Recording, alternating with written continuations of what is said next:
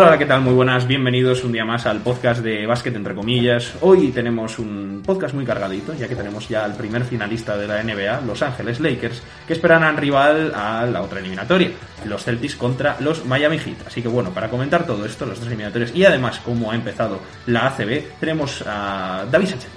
Muy buenas a todos, bienvenidos un día más al podcast de la sobrereacción, como ya lo calificamos el otro día.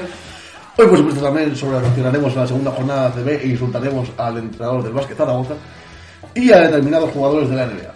Y para todo ello, tenemos hoy, no desde la punta de la mesa, sino haciendo de presidente de la mesa, al señor Mario Cuervo. Muy buenas, Mario, ¿qué tal? ¿Cómo estás? Muy buenas, pues sí, como ha comentado David, lo tenemos un poco muy cargadito. Ya tenemos un equipo clasificado para la final de la NBA, el otro está todavía en el aire. Y ahora analizaremos cómo ha ido todo eso, además de este inicio de la ACB, que ha empezado muy frenético con tres jornadas en apenas una semana.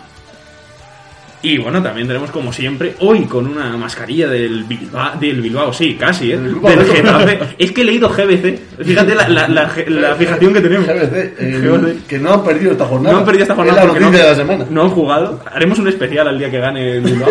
Pero bueno, eh, dicho esto, vamos con Juan Pedro Belmonte, que hoy está muy contento porque sus dos principales eh, amores baloncestísticos han, bueno, han tenido éxito. Eh, ¿Qué tal? Habíamos llegado, habíamos llegado a un acuerdo de que no se me iba a insultar a mi persona ni a ciertos equipos que ya hemos comentado anteriormente y veo que el acuerdo pues se ha pasado un poco por el barro en estos momentos. Así que nada, como siempre hemos preparado para repartir hostias como panes a todos los equipos y de ACB espero no hablar. Exactamente, hoy hemos dividido bien el podcast para que Juanpe no tenga que hablar en la parte de la liga. Para que no nos denuncie los vecinos. En efecto. Así que bueno, dicho esto, vamos con hoy un invitado especial que tenemos aquí. Y tenemos a Dani Chatarro que ha venido para comentar un poco todo lo relacionado con, con los Celtics. A ver si también está A ver si damos algunas clavecitas, ¿no? A ver si, si es posible el milagro. A ver, uno. veremos. Así que bueno, eh, dicho esto, le tenemos aquí para comentar, ya digo, los Celtics y la NBA en general. Así que bueno, dicho esto, vamos a pasar ya, sin más dilación, porque hay mucho qué hablar, a la propia NBA. Así que nada, vamos a empezar con Los Ángeles Lakers, que ya han ganado, han puesto el 4-1 contra los Denver Nuggets, un partido que hoy se ha celebrado, esta, esta noche vamos, que han ganado pues 117 a 107 contra, ya digo, Denver Nuggets. Jugará LeBron sus décimas finales, nueve finales en 10 años, y nada, vamos a ver qué opina Juanpe sobre esta eliminatoria. Bueno, ya analizamos los primeros partidos de esta serie en podcast anteriores y lo que se ha visto hasta ahora básicamente ha sido una desconexión tremenda de Nikola Jokic. Si hay que repartir un palo ahora mismo tendría que ser al serbio, que no ha estado en su mejor nivel. Ha tenido sobre todo muchos problemas con las faltas. La inclusión de Dwight Howard en el quinteto titular en el cuarto partido le, le perjudicó mucho. No, no pudo entrar bien en partido y en el quinto pues le ha pasado un poco más de lo mismo. También se cargó de faltas muy pronto.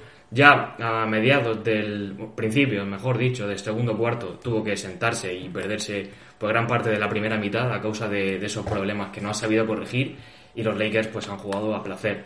Más allá de lo que se vio en el tercer partido, si mal no recuerdo que es el que gana Denver, Sí, donde básicamente sucede lo que, lo que deben hacer cualquier equipo que quiera ganar a los Lakers, que es frenarlos a la contra. Pues más allá de ello, han jugado a su gusto los de Frank Vogel y merecidamente están en la final. Decir lo contrario sería faltar a la verdad. Aunque sí que es cierto que ha habido mucha polémica con el tema de las faltas concedidas al conjunto angelino. Eh, ya Mike Malone dio un palo a los árbitros de la NBA diciendo que iban a utilizar su- los canales apropiados para ponerse en contacto con ellos e intentar solucionar este problema. Y si lo hicieron, lo que podemos decir es que el resultado no les ha dado para nada, porque de nuevo en este, en este quinto partido han vuelto a, liarla. Básicamente, las faltas no han cambiado, eh, sigue habiendo una mayor concesión de faltas a estrellas como LeBron y Anthony Davis, lo cual es completamente comprensible, porque es, es así y ha sido así de toda la vida. Por lo tanto, el quejarse porque les conceden muchas faltas a este tipo de jugadores, pues me parece algo contraproducente. Ya lo hemos visto con muchos otros, pues véase James Harden y demás. Al que no le pitan faltas nunca es Stephen Curry, eso hay que decirlo. Es probablemente la estrella más infravalorada por los árbitros. Qué vergüenza. Y eso es una realidad, no aparte de obviamente el favoritismo que tengo, eso es, es cierto, que a Curry recibe mucho, sobre todo off-ball, y, y luego nunca se le pita nada. Pero eh, es- estos tiros libres han sido decisivos para que Lakers eh, cogiera ese ritmo y evitara que, que Nuggets pues, pudiera darle la vuelta a la eliminatoria, como ha pasado contra Clippers y contra Clippers, no, contra, bueno, sí, contra Clippers y, Utah. y Utah. Así que nada, hay que ver qué es lo que hacen estos Lakers en la final, que personalmente pues no les barrunto un buen destino.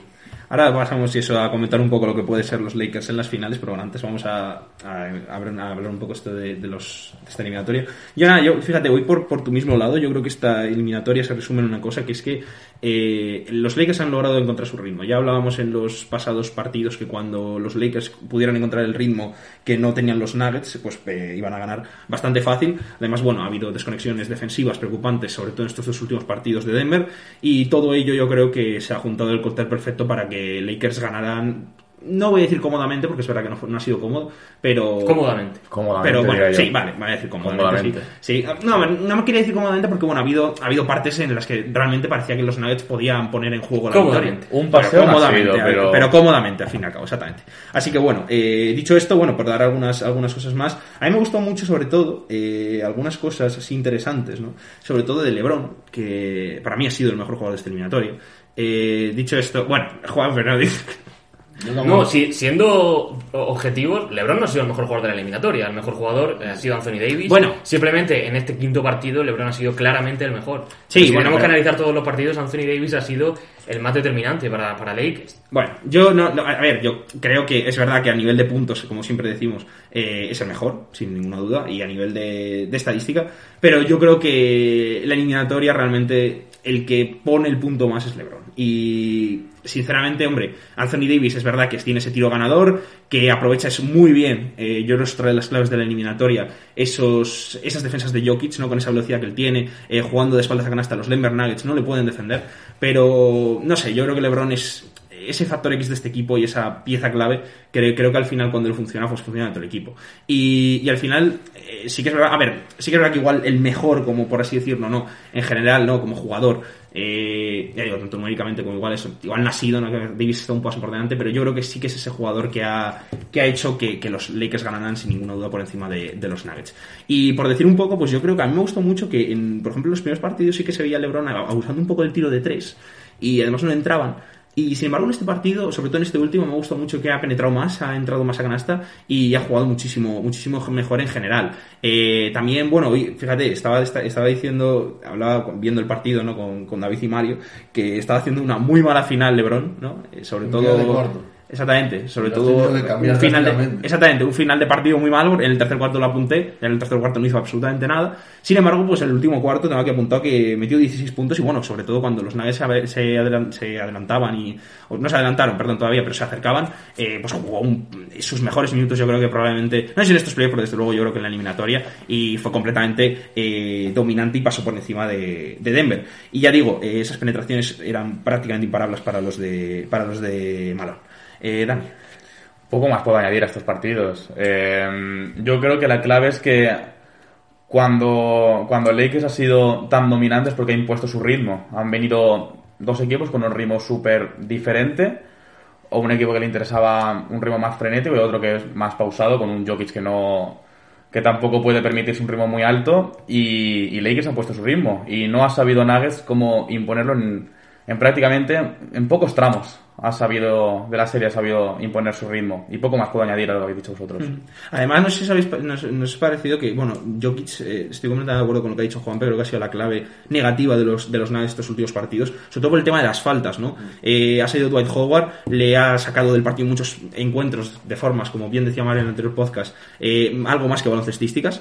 Y, y nada, y yo creo que es clave como los, eh, como los Nuggets, una estrella y su estrella, ¿no? Que realmente la persona que aglutina todo y que debe circular el balón por él y el que hace funcionar el ataque, pues absolutamente queda eliminado, eh, bien por faltas porque tiene que estar del partido o por la gran defensa yo creo que han hecho los, los Lakers, que también hay que ponerla en valor. Sobre todo en este último partido que me he fijado un poco más, eh, los últimos tiros se los juegan jugadores como Grant, Millsap e incluso alguno Montemorris. Eh, no se ve que Jokic ni Jamal Murray puedan recibir y puedan encontrar tiros cómodos. Y creo que el mérito es muchísimo de la defensa de los Lakers, que ya he hablado muy bien muchas veces y que creo que en estas finales eh, pueden dar de un lado para otro la balanza. Mucho Sí. mérito de Vogel. Exactamente, yo creo que Vogel es muy bueno. Mira, fíjate, hablábamos, ¿no? La, que decía, este es el equipo ¿no? de LeBron, eh, porque siempre lo, lo de siempre que dice, ¿no? Que, que este, que la verdad que LeBron como que manda mucho en sus equipos, es verdad, como toda estrella, pero yo creo que este, que este equipo sí que tiene sello de Vogel. Y yo creo que este equipo sí que tiene una defensa y tiene unos ajustes de Vogel.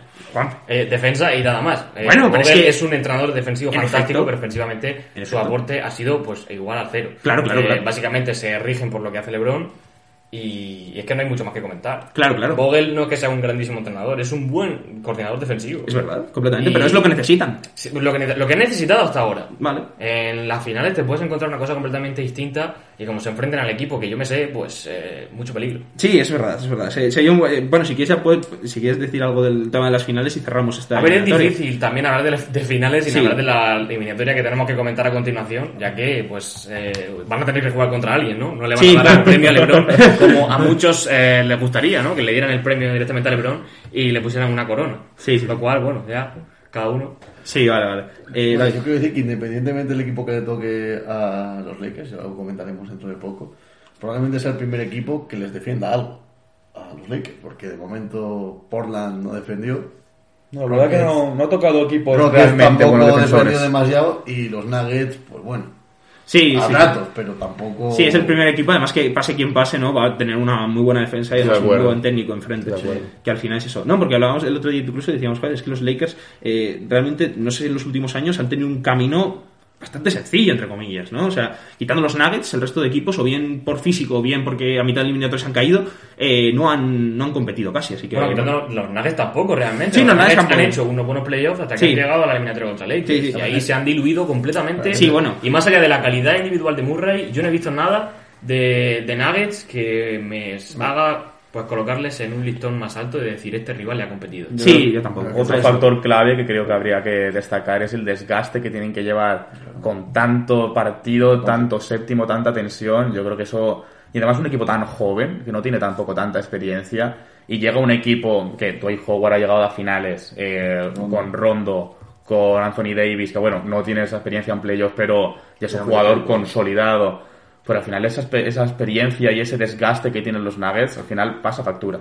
Sí, exactamente. Yo vamos, factura. co- completamente de acuerdo. Yo es eso, o sea, al final no han tenido ese rival y lo cual les puede penalizar unas finales contra un equipo que realmente pues sí que está haciendo unos buenos playoffs y que viene en racha, eh, como puede ser Miami o puede ser Boston, ¿no? Eh, veremos, porque bueno, si al final Boston remonta, eh, estará en una muy buena racha y si Miami llega bien, pues hombre, está- llegarán perdiendo pues muy pocos partidos en este en estos playoffs, tres en total, creo, si no me equivoco. Si ganan hoy, sí. Sí ganan hoy, sí, me efecto. gustaría recalcar Cuatro. que si hoy ganan, no, tres, tres. si hoy ganan los Boston Celtics, los, los Lakers se meterán en playoff siempre contra equipos que han jugado un séptimo partido. Es verdad, cierto. Y. Fíjate, curioso. Bueno, si queréis pasamos ya al siguiente partido, ¿no? Al de los eh, Celtics contra los eh, Heat. Y bueno, tenemos a Dani que nos trae aquí un análisis pormenorizado. Bueno, yo ya que era el invitado, ¿no? Quería traer algo así más, más especial y quería ver cómo, qué puede hacer Boston realmente para, para poder doblegar esta eliminatoria y ganar a los Heat un 3-1 que jamás ha pasado en la historia. O sea, siempre que los Heat se han puesto 3-1, han pasado eliminatoria. Y yo he traído algunas claves y, nada, simplemente la clave que más, creo que todos sabréis, el, la disminución en porcentajes de Miami, en los triples, cómo Boston ha, como que ha recuperado esa, esa cualidad que siempre les ha hecho fuertes, que es esa defensa perimetral, esa defensa en los, en los tiros de campo hacia el rival, que empezaron Miami con un 44% en el primer partido y ahora nos ponemos con un 19% en el, en el quinto. Eso yo creo que es una clave que tiene que hacer Boston y que debe hacer sobre todo Brad Stevens con los, con los defensores perimetrales, con los aleros y bases que tiene Boston. Otra, otra clave que para mí eh, fue determinante en el quinto partido fue la batalla por el rebote. 50-38 ganó Boston en el rebote, con un 13-6 en rebotes ofensivos. Y, y nada, también es, me parece muy, muy importante estas segundas oportunidades que tiene, por ejemplo, un jugador como Canter, que no ha tenido muchísima importancia en estos playoffs, pero para mí, ahora lo diré después, puede ser muy importante eh, si se quiere dar la, la vuelta. Bueno, pues para mí el sexto y el séptimo partido, más que hacer una copia del quinto, Boston creo que tiene que hacer una copia del tercero, del tercer partido que para mí fue Boston que pasó por encima de Miami. Y según algunos datos, los puntos en la pintura. Yo creo que es determinante para Boston buscar pintura, ser agresivos y buscar mucho el contacto de, jugadores como Adebayo, Crowder, debajo del aro. 60-36 los puntos en pintura en el tercer partido. Y fue un partido que no metió prácticamente. No, no metió, no, no, no, no tiró Boston de, de 3. 26 tiros por 44 de Miami en el tercer partido. Por lo tanto, a mí esto me deja unas cosas que, por todo lo que estoy diciendo, algunas alternativas en el banquillo creo que para Stevens debería cambiar. El único jugador alternativa de Tice, de Daniel Tice, que ha jugado todos los partidos ha sido Grant Williams. Y Grant Williams tiene un más menos acumulado de la serie de menos 11. En cambio, tenemos a un Robert Williams que podría ser un gran protector de aro, un gran defensor de Adebayo, ahí detrás, que tiene un, un, un más menos mucho más positivo, pero sobre todo quiero destacar el papel de Enes Kanter, que ha jugado 2-3 partidos, pero tiene un 60% en tiros y tiene un más 13 acumulado y un juego en la pintura que puede dar muchísimo, sobre todo con lo que estaba diciendo antes, del rebote ofensivo y puntos fáciles en la pintura. Por lo tanto, para mí, eh, Brad Stevens y los Boston se equivocaron, sobre todo en el cuarto partido, volvieron a, tirar muchísimo de tres y confiar en jugadores enrachados como que, que van por rachas, como puede ser Marcus Smart, que tiró un paupérrimo, uno de 8, un 12,5%. Y también si, un, si el mejor jugador a priori se quedan cero puntos en la primera mitad, pues es difícil que Boston pueda plantar cara. Y nada, esas son mis claves. Simplemente más puntos en pintura, más agresividad, más entradas a canasta para romper la zona de Miami luego ya cuando atraigas jugadores de zona poder eh, tirar el balón a la esquina y confiar ya en tiradores más liberados. Y esa, esa, agresividad se ve en los tiros libres. El tercer partido, 30 tiros libres. El quinto partido, 29 tiros libres. Los dos ganados. El cuarto partido, 21 tiros libres. 8 tiros libres menos. Para mí esas son las claves. Más entradas, más agresividad, más pintura y más canter. Eh, estoy de acuerdo en casi todo, bueno, en prácticamente todo lo que has dicho. Eh, por puntualizar algo, pues hago añadir. Eh, el tema de Canter, fíjate, eh, a mí siempre es un jugador que yo siempre he dicho que te puede aportar mucho, sobre todo en los últimos, eh, o sea, por ejemplo, no en los últimos minutos, iba a decir, o sea, en pocos minutos y, y en situaciones claves. Creo que eso es una cosa, lo cual está bien. Además, creo que Canter no ha sido ese agujero defensivo tan grande cuando ha estado en pista. Tan grande me refiero. Evidentemente, ha sido un, no ha sido un agujero, pero no tan grande. Exactamente. O sea, yo para mí, eh, es verdad que, que Canter es lo que es. Pero bueno, eh, si estamos acostumbrados a un menos 15 de Canter en pista en defensa, pues ha hecho un menos 10 o un menos 7. Entonces, bueno, creo que es uh, razonable. Ahora, también te digo, en la primera parte de este último partido que se ha jugado, eh, yo recuerdo acciones donde Canter mete igual 8 puntos seguidos, 6 puntos seguidos, donde era el único que en el ataque de Boston hacía algo. Eso, muy, bien, muy bien corregido en la segunda parte. Eh, creo que sobre todo en ese tercer cuarto, primero viene propiciado por una desconexión en defensa de Miami muy, muy, muy bestia. Pero eh, creo que hay dos jugadores claves aquí. Bueno, dos jugadores no, un jugador clave y otro jugador eh, y otro, otro aspecto del juego que son los triples por fuera, bien tirados y sobre todo otra parte que son Jalen Brown. Eh, que yo me gusta mucho, lo dije en este podcast, tanto como defensor interior, pero creo que se aprovecha muy bien sobre todo para hacer puntos en la pintura, eh, recibiendo debajo de aro. Eh, es un jugador muy físico y además que tiene mucho salto. Y me recuerdo dos canastas seguidas, eh, ganando la pintura y encontrando los Celtics ahí abajo. Y ahí esos pueden ser jugadas que pueden hacer mucho daño en Miami, ya que en toda la serie esas canastas de eh, Jalen Brown y esas situaciones han sido muy difíciles de defender para Miami. Entonces, yo creo que ese juego más por dentro de Jalen Brown puede ayudar mucho a, a, Boston, ya que es un jugador que yo creo que ahí se siente muy cómodo. Y también otra cosa, es, lo has dicho muy bien, el tema de los rebotes, muy, muy, muy importante. Sobre todo porque, bueno, un jugador también como Adebayo, que hablaba Juanpe muy bien, que en esa zona se, de, no es un como creo que decías exactamente en el anterior podcast, ¿no? Que eh, le costaba más anotar al poste bajo. Ah, no, era David. Bueno, eh, yo ahora estoy un poco de acuerdo, o sea, realmente eh, no es una situación mala para Boston eh, no. intentar esforzar esos tiros de Adebayo. Por lo menos más que Jimmy Butler y, de, y, y, Dragic, que en este último partido, voy a mirar exactamente las estadísticas para decirlas exactas, tampoco hacen un partidazo impresionante, sobre todo, sobre todo Jimmy Butler, ¿no? Que sí que es verdad que mete 17 puntos, pero solo se tira 11 tiros y 0 de 2 en triples y bueno, 5 de 11 que no es tan malo. Pero creo que si evitan eh, partidazos, sobre todo de, Jimmy Butler, sobre todo en esos finales, y le eh, minimizan como bien hicieron en la segunda parte, creo que puede tener muchas posibilidades Boston de ganar algún otro partido, no de pasar. Ahora ya eso es otra cosa. Ahora, si ya vamos a la hora de pasar de ronda, creo que ya tenemos que intentar ya mantener estas claves durante dos partidos y que Miami, sobre todo, O sea, yo, sinceramente, con un Miami como les vimos en los primeros partidos, veo casi imposible que Boston gane. Total, sí. Porque entre triples y defensa lo tiene muy difícil. Eh, ahora, eh, un Miami de los dos últimos partidos, bueno, del último partido sobre todo, y el que pierde, no el tercero, eh, creo que sí que es más posible que, que Boston pueda pasar. Pero eso eh, creo que vendría más por un demérito de Miami que por un mérito de Boston. Y esas cosas que no puedes controlar tanto, mm, más difíciles, ¿no? O sea, yo creo que. Yo veo muy difícil el pase. eh, creo que no es imposible, pero es muy, muy, muy improbable. Yo estoy contigo. Bueno, ¿quieres decir algo? No, no, no, Nada. no, no, no. Yo estoy contigo porque estoy viendo a Miami un juego muy compacto, un juego muy coral y estoy de acuerdo contigo que en, la- en el tercer cuarto como que pensaron que estaba hecho o pensaron que tenían más oportunidades y una relajación muy notable, como, como has comentado tú. Y eso lo aprovechó Boston haciendo un parcial creo que de más 16, más 18 fue el tercer cuarto, si me lo puedes confirmar. Sí, mira, te digo ahora mismo el, el parcial exacto. Bueno, fue de un 41-25. O sea, Más 16, una sí. barbaridad, sí.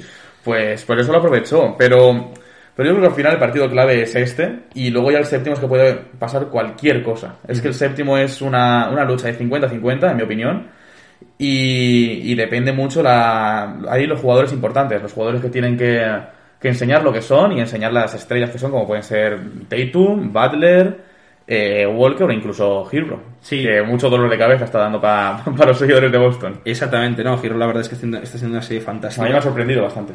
Yo a mí me gustaba mucho ya de la, de la, de la universidad, pero la verdad es que a mí me gustaba mucho. Yo quería, de hecho, que le, que le cogieran los Celtics, lo que pasa que A eh, cayó uno, a- uno antes, así que un- una, una cosa mala de ahí. Pero, por ejemplo, también digo una cosa. Eh, una gran parte, o sea, Miami es un equipo que tira de tres mucho y además que suele ser eficiente. Claro, ¿qué pasa? En este último partido, pues no ha pasado. ¿Qué problema hay? Eh, que es que ha habido eh, un 7 de 36, eh, un 19% en este último partido, y hay jugadores como Crowder que se ha ido diluyendo conforme ha ido pasando la eliminatoria, que incluso han hecho un 0 de 6, Goran Dragic un 1 de 7, como comentaba antes desde el trip, estuvo muy desacertado. El único Duncan Robinson que empezó muy bien, pero después también se fue diluyendo. Entonces, eh, al final yo creo que ese es el problema. Y sobre todo, yo digo una cosa de Boston. Eh, el penúltimo partido, el que pone el 3-1 Miami. eh, las pérdidas son la clave de este equipo. Si en Total. el equipo, o sea, son 18 pérdidas, creo. Si El Boston, cuarto partido, el cuarto, el último cuarto del cuarto partido, las pérdidas de Boston le Sí. causaron- le- le- perdieron el partido por eso, o sea, es que eran pérdidas absurdas con pases de, de alevines y es que fue fue bochornoso. Sí, y además que, fíjate, o sea, yo creo que si eso se soluciona, ¿no? si por ejemplo tiene una. se ve más o menos que los Boston Celtics eh, consiguen cuidar el balón y todo, eh, porque yo siempre decía en el anterior podcast, Boston no ha sido inferior en ningún partido cuando estaba el 2-1. Bueno, el único partido donde han sido claramente inferiores ha sido en ese, en ese cuarto partido, pero por una cosa clave que son las pérdidas de balón. Si no, bueno, se tendría que ver el partido. Pero claro, es que esas pérdidas de balón al final hace, primero, que tu ataque sea un desastre y segundo, que tus jugadores no vayan a ningún lado. Así que bueno, eh, vamos con David, que quería comentar algo. Sí, bueno, yo quiero comentar un par de cosas. Yo creo que, bueno, lo has dicho sí un poco el refilón, que uno de los causantes de los bajos porcentajes de tres que iban teniendo Miami en los últimos tres partidos es Jay Crowder, que no está metiendo un balón en una piscina de bolas. O sea, está tirando solo y la está Y fallando. solo, muy liberado, Muy ¿eh? liberado. Muy y- liberado. y está prácticamente irreconocible cuando estaba siendo probablemente el tirador más fiable de Miami en estos playoffs. Eh, otra, ot- otra clave me pareció que le faltó hambre a Miami en el- este quinto partido, no se les veía con la chispa de otras veces. A lo mejor les pasa un poco, ¿no? Como en ese cuarto partido contra, mm, contra Milwaukee, ¿no? Que se relajaron un poco, pero yo creo que este ha sido incluso más, más que se ha recalcado más, ¿no? Veremos a ver esta noche el sexto, yo, yo creo que van a salir muy concentrados a, a, bueno, a cerrar ya la eliminatoria, que es lo que toca, que luego vienen los sustos. Y sobre todo me gustaría dar el primer palo a los Miami Heat este que llevamos el podcast, que es a Eric Spoelstra, eh, que no sé por qué eh, ha decidido recortar la rotación drásticamente.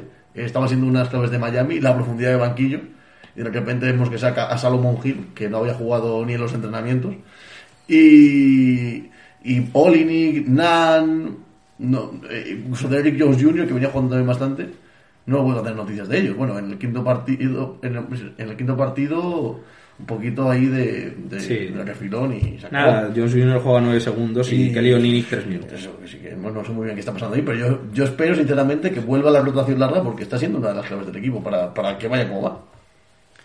Bienvenidos al podcast de la sobrereacción. Tenía que decirlo. Ya lo dije en el anterior, creo que fue. Lo vuelvo a decir ahora. eh, porque sinceramente me parece muy difícil. Lo primero, que Boston pueda pasar a las finales. Y lo segundo, que puedan forzar un séptimo partido. Lo que se vio de Miami en el encuentro anterior es algo completamente anormal que probablemente no vuelva a suceder. Eh, Boston, para poder ganar un partido, tiene que hacer que muchas piezas caigan de su lado. Mientras que Miami, con que le funcione bien una, solamente una, ya puede ganar a, Celtics con facilidad. Dudo mucho que mm, Miami vaya a dejar escapar esta serie precisamente por esa filosofía que tienen, ¿no? la, la hit culture que tanto, que tanto abrazan constantemente y que tienen, por supuesto, a dos jugadores como Adebayo y Butler que la representan a la perfección sobre las pistas. Eh, en este partido no les va bien en el triple, algo que puede ser normal, ya que Boston, pues probablemente, no sé si es la mejor defensa del triple en la burbuja, probablemente en la NBA no lo tengo tan claro. En la burbuja sí. Eh, pero es que tampoco estuvo bien Adebayo, que No, no, no. había sido la clave. Eso es lo que iba a hablar, de hecho. Eh, y realmente no creo que Adebayo vuelva a tener otro partido tan malo. Es muy difícil que un jugador como Adebayo pueda dejarse otra vez mm, caer en esa trampa que, que tuvo de abusar mucho en el tiro de, de media distancia, en eso, en ese ataque al poste bajo. Él sabe cómo debe asociarse muy bien, lo hace muy bien con Dragic, en ese, tanto, sobre todo en ese pick and roll que tiene con el esloveno.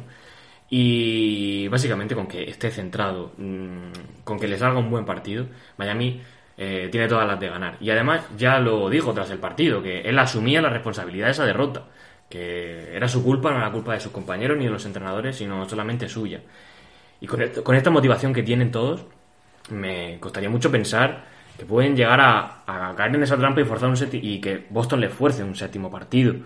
Por lo tanto, vamos a ver cómo, cómo se desarrolla este sexto, pero Boston va a tener que depender de que primero Tatum esté al nivel que ha estado, que Jalen Brown sea la mejor pareja posible, que Marcus Smart, aparte de defender, también meta sus triples, y que pues alguien en la pintura haga algo, que Daniel Tice, que es probablemente el mejor defensor de Adebayo, pues esté bien y no se cargue de faltas, que es una manera de sacarle del partido, y bueno, si juegan Scanter, pues, ¿qué te voy a decir? Yo creo que Adebayo estaría encantado de invitarle hasta la comunión de su hija. Eh, venga, ven, tú quédate ahí en la zona que yo voy a hacerte, pues, una familia. Yo creo que si Básicamente. entra, si entra Canter bastante en la rotación, como yo he defendido, justamente, yo creo que sería clave las defensas de, de aleros y dos contra uno para Deballo. Sería Precisamente la de Jalen Brown. Jalen Jalen para mí Jalen. Brown, aunque tal vez esto sea una, un poco una opinión muy, muy poco popular, para mí está siendo el jugador clave, más que Tatum. O sea, ves el juego en defensa y el juego en ataque y, y la importancia que, que este toma, para mí está siendo el, el clave, el clave. Y, y creo que Brown, en caso de que Canter entre más en la rotación, incluso con Tice, porque tal vez hay veces que ves a Tice que, que Adebayo lo sobrepasa, sobre todo unas jugadas constantemente, no sé si fue en el cuarto partido constantes alley-oops, o sea, creo que vi como cuatro o cinco jugadas seguidas, que era una alley-oop de Adebayo que la colaba. Eso necesita, no sé si estaba Ty, no sé si estaba Canter o incluso Grant Williams, pero necesitan ayudas. Y yo creo que hay jugadores como Brown o incluso Marcus Smart tienen que, ayudar ahí porque, porque Adebayo solo, con la poca defensa interior que tiene Boston y los pocos jugadores que puedan defender a un pivot dominante, para mí están, están, están, Tice tiene que, tiene que recibir ayudas. Sí, precisamente creo que es en el tercer partido, que es el que ponemos en el 2-1. eh. Brown eh, en muchas ocasiones hace una defensa individual sobre Adebayo muy Sí, buena. sí, Eh, sí, sí, el problema eh, de, de- de lanzar a mm, Brown a Adebayo es la facilidad que tiene Bam para organizar juego desde el poste. En efecto, esa es la Eh, clave. oye, con Es que Brown defendiéndolo en el poste bajo, completo. tiene todas las vías abiertas para organizar juego a sus compañeros, sobre todo para encontrar tiradores en la esquina. Que si consiguen desbaratar así la defensa de, de Boston, que podría ser una de las claves de- del siguiente partido, pues igual no le viene tan bien. Entonces, vamos a ver cómo continúa esta rotación interior. Que, bueno, si Canter puede ofrecerte mucho ofensivamente, pero defensivamente, pues probablemente sea el peor eh, que tiene Celtics. Tiene que en- depender de ayuda. Así que veremos cómo ajusta ahora de Stevens. Pero para mí, si sigue la tónica habitual de la serie, que es lo más probable, porque el, el anterior partido fue una mala noche de Miami, pues creo que van a conseguir ganar este sexto partido y conseguir la clasificación a la final. Sería una sorpresa. Sí, Vale, y, pero- y además que fue una mala, una mala noche tan solo en la segunda parte, porque la primera era mala, pero la de Boston era incluso peor. Así que la verdad es que estoy completamente de acuerdo contigo. Eh, por precisar una cosa, eh, lo que has dicho de Jalen Brown defendiendo a, a De Bayo, completamente de acuerdo.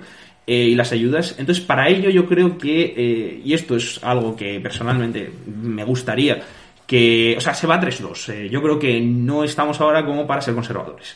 y me gustaría que Brad Stevens apostara por ese small ball que ha hecho en algunas partes y ha hecho mal. O sea, y ha hecho muy bien, perdón. Y le ha hecho mal a la, a la defensa de, de Miami. Eh, Jalen Brown con Andebayo y los cuatro abiertos, eh, ahí puede facilitar mucho más las ayudas. eh, no es como tener un pivot eh, defendiendo y tener que ayudar a Jalen Brown, sino ya es una defensa individual de Jalen Brown. Incluso las zonas, jugadores tan polivalentes, jugadores tan largos, jugadores tan rápidos, es muy difícil para Miami parar eso. Y creo que, pese a que Brad Stevens no haya abusado de ella, es clave, yo creo que se, esa defensa aparezca. Y es clave que ese- esa alineación aparezca. Puede provocar muchas pérdidas en el ataque de Miami. Creo que es lo mejor para defender el juego como juega Miami. Porque evidentemente sí que, como bien has dicho, Adebayo es muy buena ahí debajo. Pero si eh, los jugadores de Boston están bien físicamente por fuera, eh, y como has dicho también muy bien, eh, defienden muy bien el triple, es muy difícil que se consigan ventajas desde, ese, desde, desde Adebayo. Y por ello creo que Brad Stevens debería apostar más. Aunque creo que no es ni el tipo de juego que quiere Brad, ni le cuesta un poco apostar por ello, ¿no? Pero sinceramente creo que si salen incluso aunque sea poco tiempo, creo que pueden hacer parciales excelentes. Sobre todo un jugador que ayuda tan bien como Marcus Smart puede ayudar muchísimo a eso. Bueno, si Boston decide optar por este small ball que comentas, que para mí me parece la mejor opción, Miami también tendría la oportunidad de darle minutos a Olinick eh, de manera extendida, que ha funcionado bastante bien cuando, cuando, cuando Boston ha jugado con este small ball, por esa capacidad que tiene de abrirse, de, de tirar eh, con buenos porcentajes, y además que conoce muy bien, probablemente mejor que nadie, este sistema de los Celtics. Por supuesto. Por lo tanto, eh, me parece una buena opción, pero me sorprendería mucho, muchísimo, que Spoelstra no tenga ya su plan para contraatacar Para y para ajustar. Algo que ya han utilizado y les ha ido bien. Es que eh, este small ball que habláis ya lo ha probado en cierta manera Brad Stevens con un pivot muy móvil, que un 5-4 que tenemos Grant Williams. Pero yo lo que pienso va muy al acorde de, de Juanpe. Joder, ya que pruebas el small ball, mójate entero. Ponte a Jalen Brown defendiendo de Bayo, jugadores móviles, todos aleros base, mo- eh, cambiando los bloqueos. Y, y pasa de des- no juegues tanto con el Grand Williams de 5 y ponte ya con un small ball a lo, a lo D'Antoni y ya, ya jugar rápido, ya jugar con cambios en los bloqueos, con robos rápidos en medio campo. Y yo creo que esa puede ser una de las, de las claves que puede tener o de los, de los assets en la manga que puede tener Brad Stevens. Pues sí, eh, dicho esto ya de todo, eh, cerramos capítulo de NBA y nos vamos a ACB después de esta canción.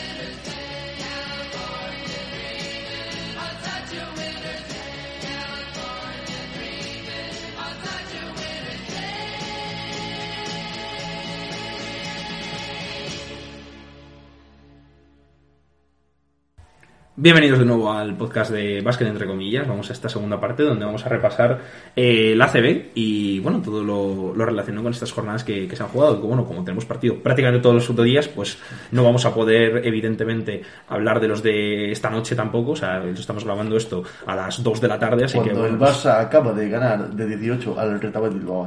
Exactamente, pero bueno, algunos partidos evidentemente no los podemos comentar. Así que bueno, eh, para decir un poco lo que ha sido hasta ahora, pues eh, tenemos a David, que nos va a comentar un poco qué, qué le ha parecido a él, algunos, eh, algunos pa- partidos que va a destacar. Vamos con estas dos primeras jornadas de la Asociación de Clubes de Baloncesto, también conocida como ACB. Lo dejamos cuando quedaban algunos partidillos ¿no? de la primera jornada, concretamente quedaban dos. Primero ese Juventud Unicaja de Málaga, un partido que estuvo disfrutón. No se cumplió mi apuesta del triple doble de Domic, pero. Es que no. al, menos, al menos jugó. un, partido, un partido que estuvo disfrutón, que fue una batalla de tú a tú. De hecho, parecía que Unicaja se iba a llevar el gato al agua, pero al final, un buen último cuarto de Juventud eh, consiguió dar la vuelta al partido y se puso por delante en un buen partido de Tomic. Nos gustó de Tomic con 17 puntos. También Vladimir Brodshansky, un fichaje que a mí la verdad me ilusionó bastante y está cumpliendo expectativas. Y también el chaval Joel Parker lo hizo bastante bien, así que nos alegramos por él que tam- porque también cuajó una buena fase final. Y fíjate cómo ha cambiado este Juventud de la fase final ahora principio de temporada, que ya lo comentamos. Y seguimos con el partido, la primera derrota, después vino otra, más lamentable, del Casa de contra el Libertad Tenerife. Duelo que se repetirá dentro de poco en la Basketball Champions League, que seguramente Juan Pérez estará muy gustoso de comentar. Y básicamente el partido fue tre- tremenda lástima la primera parte de Zaragoza. Eh, se quedaron en Zaragoza, yo creo que cogieron el vuelo tarde. Y llegaron al partido en la segunda parte. Hicieron una segunda parte bastante seria, especialmente en defensa. Y a lo que ayudó que, que Dylan Mills dejase defender a Dornecam. Era una decisión lamentable por parte de Ocampo. La primera de muchas. Eh, claro, Dornecam lo hicimos internacional por todos los países de la ONU. Y, se metió, creo que fueron 17 puntos, aunque no lo confirmo, fueron 16, vaya lástima. Y claro, pues en el cuarto metimos 12 puntos y en el segundo 17. Y llegó la última jugada, un tremendo triple de Nicolás Brusino, que no sabe ni cómo entró, y forzamos la prórroga.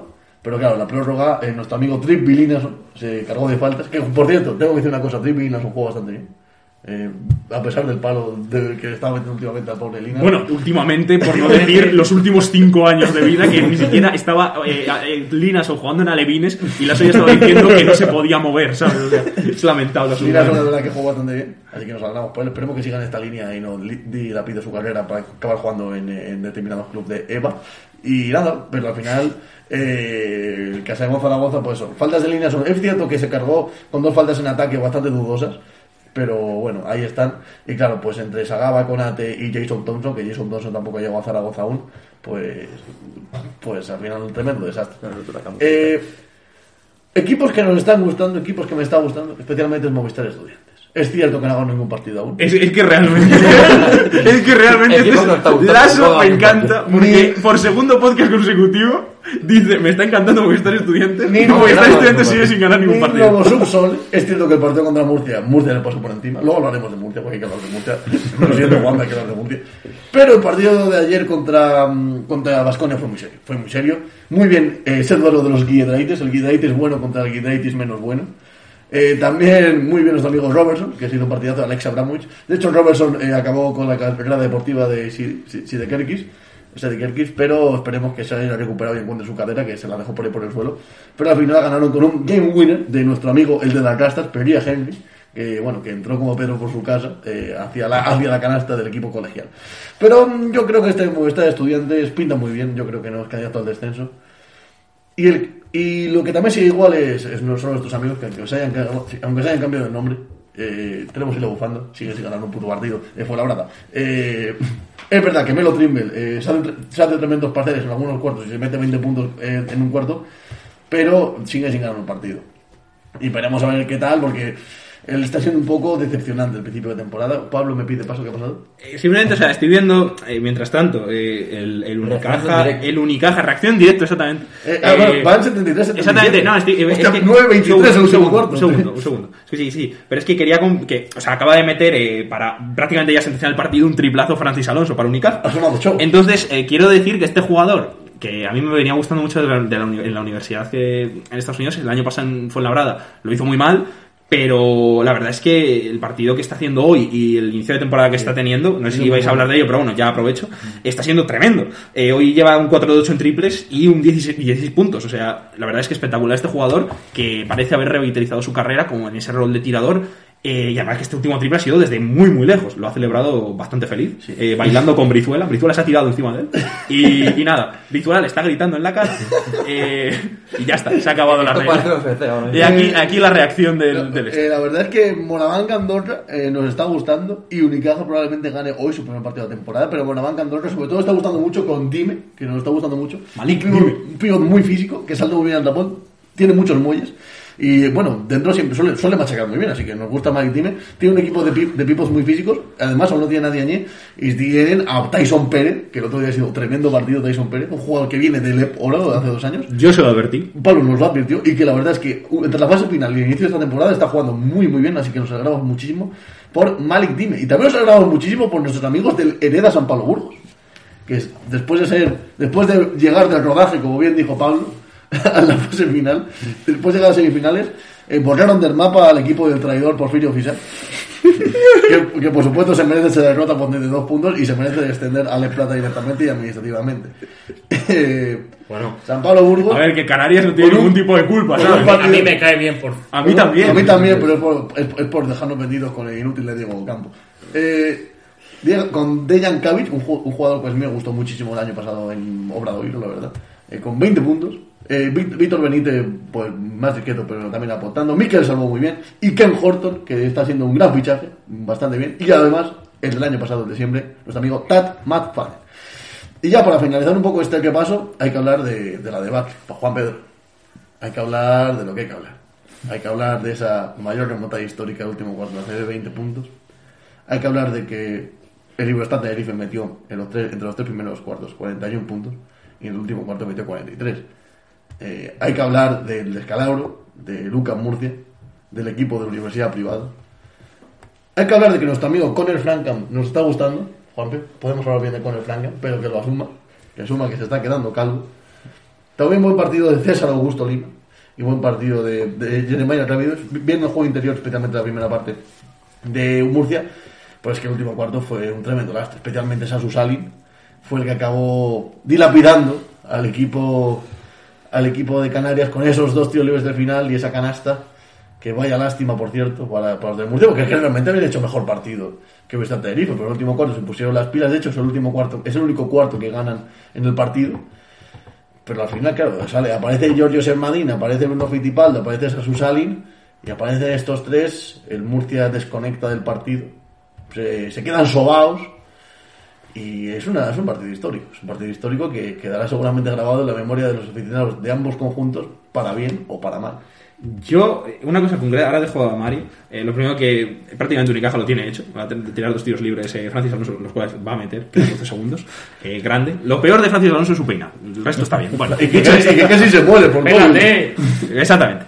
Así que bueno, dicho esto. Y, y- y- y lo peor de Luis Alonso también es que no pudo jugar la base final porque casi se muere. Exactamente.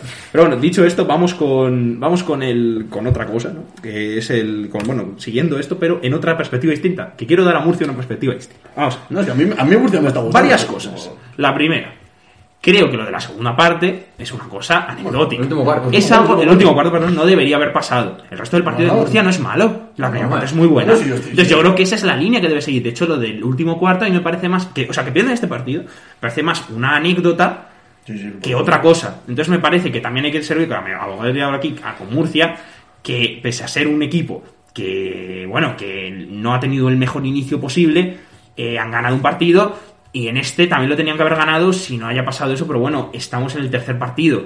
Creo que es muy pronto para no solo ir a pedir equipo, sino decir No, que no. tienen muchos problemas. O sea, me refiero que No, creo... yo, yo no he dicho que tenga ningún problema. No, no, claro, pero me refiero que, que la gente, que la gente con este, que, que yo lo que quiero decir es que Además que la, la imagen que hicieron contra estudiantes fue muy buena. Claro, que, que no- con este, con este, con lo que, con lo que quiero decir es que eh, si Murcia eh, continúa con la senda de la primera parte del partido de estudiantes, pues puede ser lo que dijimos en el podcast de presentación de la Liga Andesa, que es precisamente un equipo pues, pues que pueda luchar por playoff. Entonces, eh, sí, eh, lo han hecho mal, hay que darles el palo, pero creo que eh, también hay que sacar, Murcia puede sacar algunas cosas positivas de este Sí, partido. hombre, que además la cosa positiva que puede sacar es que está- hasta el último cuarto estaban pasando totalmente por encima contra uno de los mejores equipos de la Claro, Liga es ahí lo que, lo que quiero decir.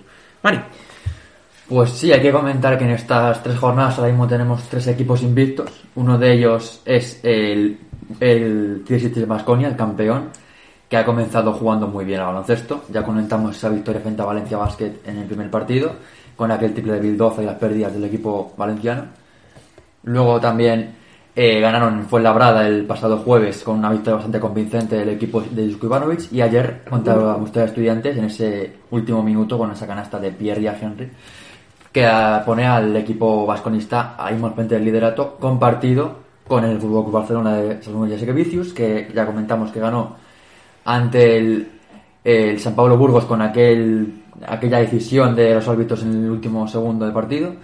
Luego también ganaron a Unicaja de Málaga el jueves pasado con un partido bastante serio del equipo culé, sobre todo en defensas, dejando a Unicaja en solo 70 puntos, con un muy buen Alex Abriles que ha vuelto muy bien esta Sí, temporada. Sabrina está jugando muy bien, la verdad. Y ahora mismo estaban ganando, han ganado ya de hecho a, a Bilbao Basket, que es un equipo que está jugando bien, aunque se queda a cero en, en el... Ojo, ojo, ojo, porque por lo que va a hacer las En el probablemente tengamos resultado final. no, no tenemos resultado final. Es que ha fallado un tiro libre, tiene Abromaitis. Eh, Andorra ahora mismo está a dos. Y como no mete este tiro libre, pues pueden tener un problema. Les quedan solo 4 segundos, no sé si les quedan tiempos muertos. Continuo pero- análisis y ya... Sí, dale, dale, dale. si eso narramos aquí para subirlo en diferido, totalmente. Dale, dale. Bueno, bueno, espérate, 3 segundos. A ver, ahí va Hanna. Hanna de 3, poca broma. Uy, por poco. Se terminó el sigue. partido en el principio que suma su segunda victoria. Sí, no, su primera victoria, Hanna es amigo de este podcast. Eso hay que recordarlo. Y el, el otro equipo invicto, que es hasta este momento, eh, bueno, tenemos a Mogumus Obradoiro, invicto. Sí. Y, está Tenerife, que también ha conseguido los tres con, victorias. con el dueto de los Laurinas. Sí, lo- los Laurinas, eh, una pareja lituana que la verdad es que me está encantando. Primero tenemos al, al escolta Laurinas Beliauskas, que es un jugador que ahora mismo está haciendo espectacular. Ha anotado muchísimos puntos, sobre todo en el tramo final. En el encuentro ante Van y Manresa fue muy importante. Y luego Virutis, que ya le descubrimos en el partido ante Montañi Labrada en el primer encuentro. Y luego en el segundo ya no estuvo a su máximo nivel, pero sí que dio un muy buen partido, hizo un muy buen partido. Y parece que el equipo de Moncho, ojo, que estas dos victorias ya le pueden dar un colchón importante con Movistar Estudiantes, que está con una, dos victorias menos. Ya va a ganar dos partidos más que Kunsa. Eh, fue la hora también está dos victorias menos, que esos son los rivales directos por la permanencia, y estos son ya una ventaja importante. Y Betis. Y Betis que ha jugado solo un partido que le perdió frente a Juventud. Hoy juega el segundo frente a Momus Obradoiro. Seguramente cuando esté subido este podcast se estará jugando este partido. Y bueno, también comentar que en la parte alta ya por fin conseguimos la primera victoria de Valencia Basket que consiguió vencer a Malamanca Andorra en un partidazo de baloncesto. El marcador, que es un más 15, no demuestra lo que fue el partido. Realmente el equipo de Iván Navarro estuvo muy bien todo el encuentro, sobre todo en el segundo y tercer cuarto, con una defensa asfixiante que estuvo muy, muy complicado el equipo de Monsornau. Muy buen partido, como ha comentado antes David, de Malik Dime y también de Tyson Pérez. Me gustó muchísimo esa doble pareja interior. Y luego el tema en Valencia Basket, me gustó mucho la segunda parte de Nikola Kalinic, muy buen partido de él. Y la primera, sobre todo de Martin Hermanson, que estuvo muy bien en la dirección, anotando, demostrando su mejor nivel hasta ahora con la camiseta val- valenciana. Y eh, dar un palo también a un señor que es el titular en el puesto de 4 y además es un número 2 del draft, que es Derrick Williams, que ha vuelto un poquito pasado de forma. Grande Derrick. Se ha puesto Ha vuelto gordo. un poquito lento, sobre todo se me mostró mucho en el partido contra Andorra que Tyson Pérez en cada duelo individual le ganaba tanto en ataque como en defensa, algo que un jugador como Derrick Williams no se debería permitir. Es verdad que está empezando la temporada porque llevaba tiempo de lesionado, entonces se le puede dar un periodo de adaptación, pero ya tiene que ponerse las pilas que la Euroliga empieza esta semana y necesitamos a lo mejor Derrick Williams. Bueno, me gusta. Bueno, iba a decir justo que la Euroliga empezaba esta semana, así que con un muy interesante eh, Chesca-Barça, con el pipazo que tiene CSK, que da gusto verlo. Creo que, Schengelia está lesionado y no va a jugar. O es duda, pero bueno, os emplazamos a ver el principio de la Euroliga. Y lo que quería comentar es, bueno, se me olvidó decirlo, el partido del Zaragoza contra Madrid no tuvo ningún misterio. Si acaso una pequeña creación de Zaragoza del tercer cuarto que fue desbaratada por los blancos en el último, hubo un partido de Rudy y de Coser, pero lo que hay que destacar de ese partido es la lesión de larga duración, probablemente para toda la temporada, de Big Krejci, que estaba siendo el segundo base.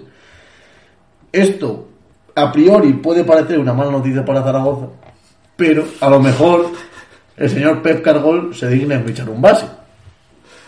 Hasta ahí lo dejo, porque, claro. Recupérate, Billy Craig. A ver, queremos que Krejci recupere, pero a ver si fichan un base y por favor que no sea Kino Colón. Y bueno, sobre todo, eh, hay que pensar que Krejci probablemente estaba ante su última temporada En de, sí. casa, en Casa de Sí, Monzaragoza, porque ya que estaba apunta al draft, de hecho probablemente sea seleccionado y veremos si da el salto a Norteamérica o no. Pero eso, es una verdadera lástima, pero este equipo tiene una falta de dirección de juego espectacular.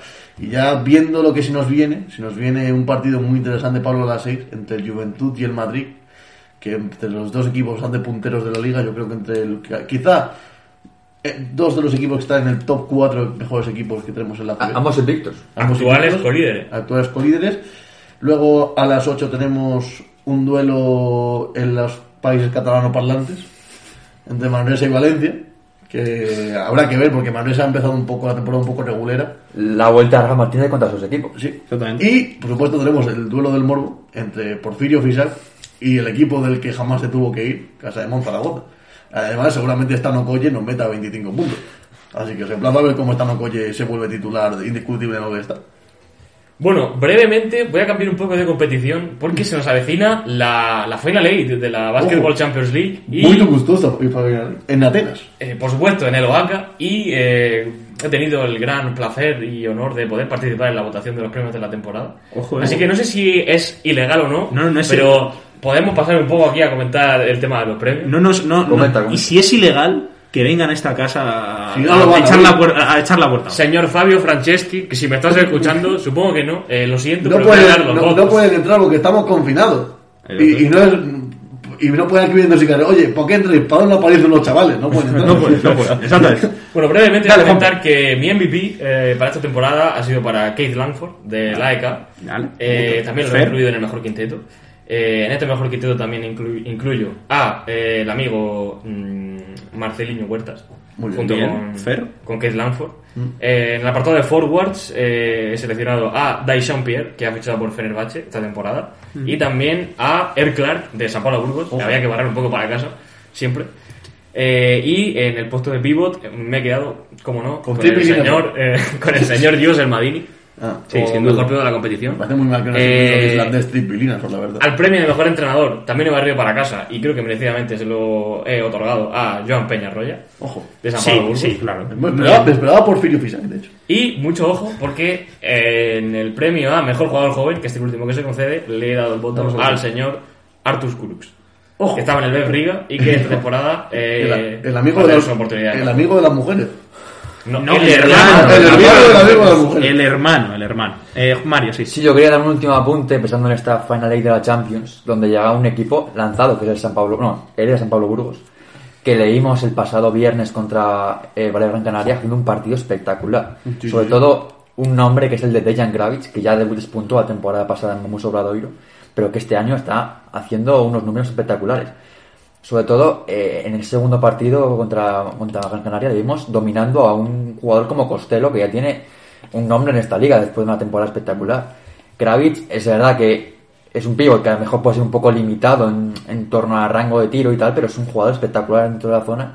Y el equipo de Burgos demostró un nivel competitivo espectacular a una semana de jugarse un título, porque es así, en la Champions League pueden conseguir el título, se juegan ese primer partido, si no me equivoco, contra AEK Atenas, ¿no? De Darius Rice y Kyle Lanford, así que es un equipo con un poquito de, de nombre. ¿No, no, no sabe a Atenas? Eh, perdón, es el Apoel Jerusalén. Ah, pues Jerusalén. Ojo, eh. Que también es un equipo Que ni siquiera muy también peligroso tiene nombre. y que además se ha incorporado a Nikos Papas. Exacto. Y que ni siquiera es europeo. Pero, pero compite. Nada, a su casa. Y nada, pues eh, comentar eso que está muy bien Burgos a una semana de jugar esa, esa, esa final de la Champions. También lo está Tenerife que ha ganado sus tres partidos. Y Casa de Monzaragoza que veremos si llega a ese partido con un rosco. A ver, Casa de Esperemos Mon- que no, Casa porque de si no, esta casa se va a poner un poco mal. mm, Pudo ganar. este- ha, ha tenido un calendario complicado para empezar la liga, todo hay que decirlo. O sea, son dos de los mejores equipos. Eh, Las sensaciones contra Iberostar no fueron del todo malas. Es cierto Hombre, que hubo una prórroga, determinadas, determinadas decisiones eh, de, de- de banquillo que no fueron las más acertadas, yo creo. Sobre todo el tema de pedir tiempos muertos para ganar partidos y determinados juegos defensivos que estuvieron a la altura. Y lo que va a echar en falta este equipo es un base. Cuando no está Rodrigo Samuel en pista se nota muchísimo. Gassi Sulaimon está empezando a coger un poquito de calor. Así que veremos a ver qué tal, qué tal le va. Jonathan Barreiro está muy desaparecido, a ver si a ver si se ponen las pilas.